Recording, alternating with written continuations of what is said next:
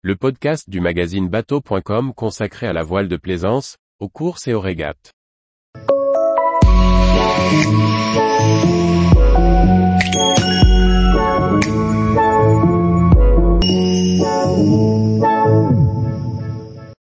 Naviguer sur l'estuaire de la Loire en 10 photos et quelques conseils.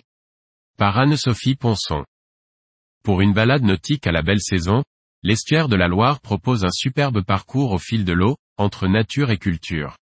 Ponctué de nombreuses œuvres d'art implantées sur les rives ou dans le lit du fleuve, l'estuaire regorge de surpris. De Nantes à l'embouchure de la Loire, le fleuve est ponctué d'œuvres d'art à découvrir en bateau. Une superbe escapade à faire à la belle saison pour découvrir Nantes et ses environs d'un autre point de vue. Entre Nantes et Saint-Nazaire, Estuaire est une collection d'art contemporain permanente in situ. Beaucoup de ces œuvres s'apprécient particulièrement à partir d'un bateau. Par exemple, à l'embouchure devant Saint-Brévin-les-Pins, le serpent d'océan Duan Ping apparaît avec la marée. Plus loin, devant Cordemais, la villa cheminée de Tatsu Nishi guette le fleuve. Devant le pèlerin, misconcevable, ou le bateau mou, d'Erwin Wurm, dégouline de l'écluse du canal de la Martinière.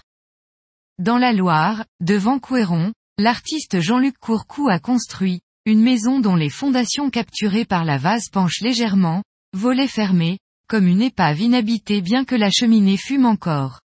Elle semble aussi solitaire que nous le sommes de temps à autre dans la nature.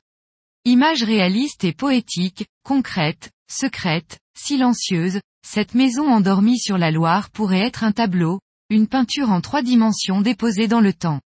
Immobile. Le long de la Loire, plusieurs petits villages ponctuent le rivage. C'est notamment le cas de Paimboeuf, dont le passé maritime reste inscrit dans ses ruelles et ses façades colorées. Une escale de charme entre Nantes et l'embouchure. À Nantes, l'arrêt se fait au ponton Bélem, juste après le navire musée maillé Brézé et juste avant le pont Anne de Bretagne, qui marque la fin du domaine maritime et le début du fluvial. C'est aussi à partir de là que les voiliers doivent démater s'ils veulent continuer à remonter le fleuve. Le ponton Bélem est idéalement situé au cœur de la ville, et juste en face de l'île de Nantes avec ses célèbres machines. La Loire est jalonnée de nombreux bancs de sable.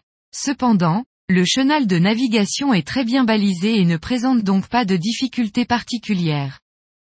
Cependant, il faut prendre garde aux navires importants qui remontent la Loire.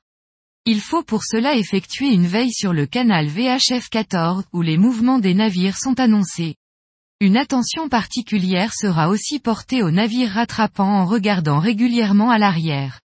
À l'approche d'un navire, il est conseillé, autant que possible, de sortir du chenal pour laisser la place. La remontée du fleuve se fait avec le flot. En effet, le courant peut être assez fort, en particulier à marée descendante où le jusant s'ajoute au courant de la Loire. Considérant les courants et les fonds incertains, le mouillage de plaisance n'est pas conseillé dans la Loire par les ports de Nantes Métropole. Hors certaines zones interdites, il est toutefois possible de mouiller l'ancre en dehors du chenal pour une pause atypique, avec toutes les précautions d'usage en cas de courant important. Tous les jours, retrouvez l'actualité nautique sur le site bateau.com. Et n'oubliez pas de laisser 5 étoiles sur votre logiciel de podcast.